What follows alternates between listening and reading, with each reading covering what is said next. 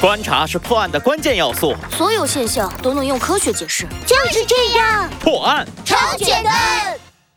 第二十集，神秘人的礼物上。哼我收到的一个礼物是我爷爷的爷爷亲手做的。本月营地里有三个孩子生日，猴子警长决定今天为大家举办一场生日会。不知是谁先开的头，孩子们开始吹嘘起自己收过的礼物。我收到一个机器人，有一层楼那么高。我有个礼物是圣诞老人送的。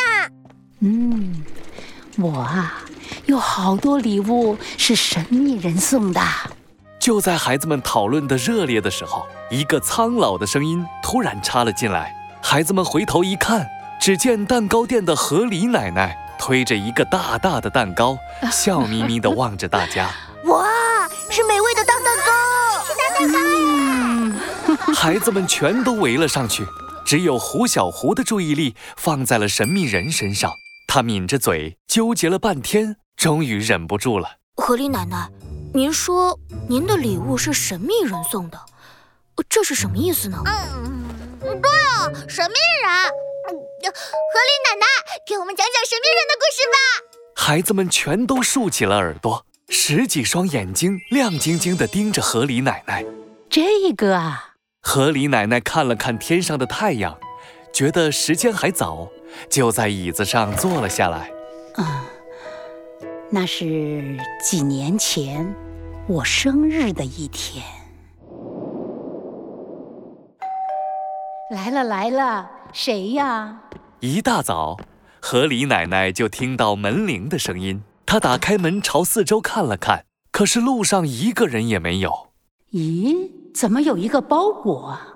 河狸奶奶坐在门口等呀等呀，等到了月亮爬上了山坡，也没有人来认领包裹。那个就是神秘人送的礼物吗？嗯，没错。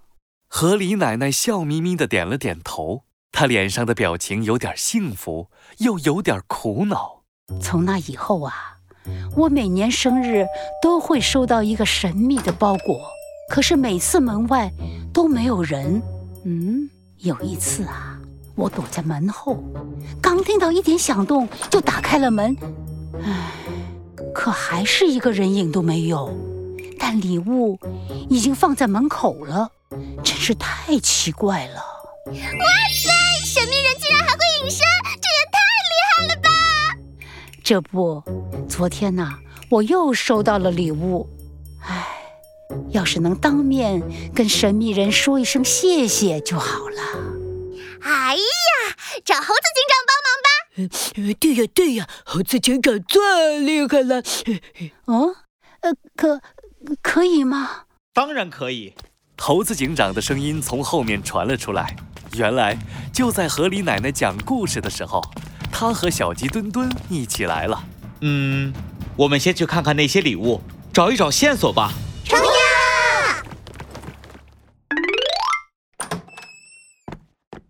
你们看，包裹都在这里了。猴子警长一行人跟着河狸奶奶来到一个房间里，只见屋里堆满了各种各样的东西，有榨汁机、围巾、冰淇淋机，角落里还有一台轮椅。什么？小鸡墩墩惊得下巴都快合不上了，他艰难地扭过头，不敢置信地望着河狸奶奶。这这些都是嘛？对呀，好羡慕！啊猴子警长，我们一定要帮助河狸奶奶找出这个神秘人。小鸡墩墩激动的双手握拳，接着露出了一副陶醉的样子。哎，然后也许以后我过生日的时候，他也会送我礼物。小鸡墩墩，猴子警长无奈的扶额，打断了小鸡墩墩的白日梦。河狸奶奶，除了这些包裹，你还有收到别的东西吗？嗯，比如啊，卡片之类的。哦，有的有的。每次收到包裹的时候啊，都有一封信，里面呢还有贺卡呢。哎，哦，在这儿呢。河狸奶奶对猴子警长招了招手，笑眯眯地从抽屉里拿出一堆白色的信封。太好了！猴子警长眼睛一亮，胸有成竹地说：“ 有贺卡就好办了，只要对比字迹就能找到。”呃，哎，猴子警长说着，接过河狸奶奶递过来的贺卡，然后就卡住了。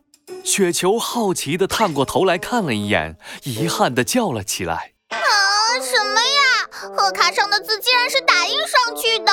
猴子警长揉了揉太阳穴，头疼地说：“唉，不止如此，这些贺卡的纸张也非常普通，很难找到有用的信息。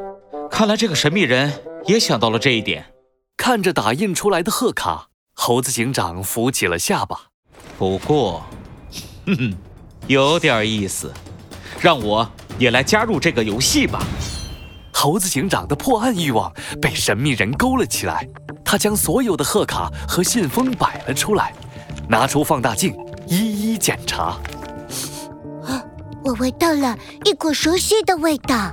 突然，小鸡墩墩从旁边冒了出来，他拱了拱鼻子，贴近桌上的卡片和信封，使劲地嗅了嗅。嗯。是什么味道呢？